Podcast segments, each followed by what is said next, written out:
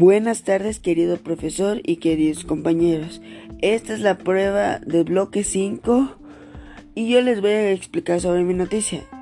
mi noticia se trata sobre la declaración del decreto 1053. El decreto 1053 es de la reducción de sueldos y reducción de horas de trabajo en sectores públicos. Llegando a, a cifras la reducción de sueldos va a ser de un, menos 16.6% y de 8 horas que trabajabas, ahora se va a reducir 6 horas.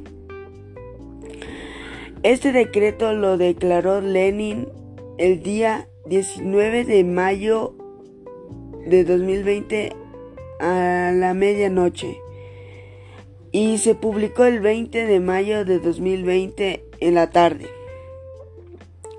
Este decreto va a ser aceptado el 1 de julio de 2020 y mis opiniones sobre este decreto tienen sus pros y sus contras.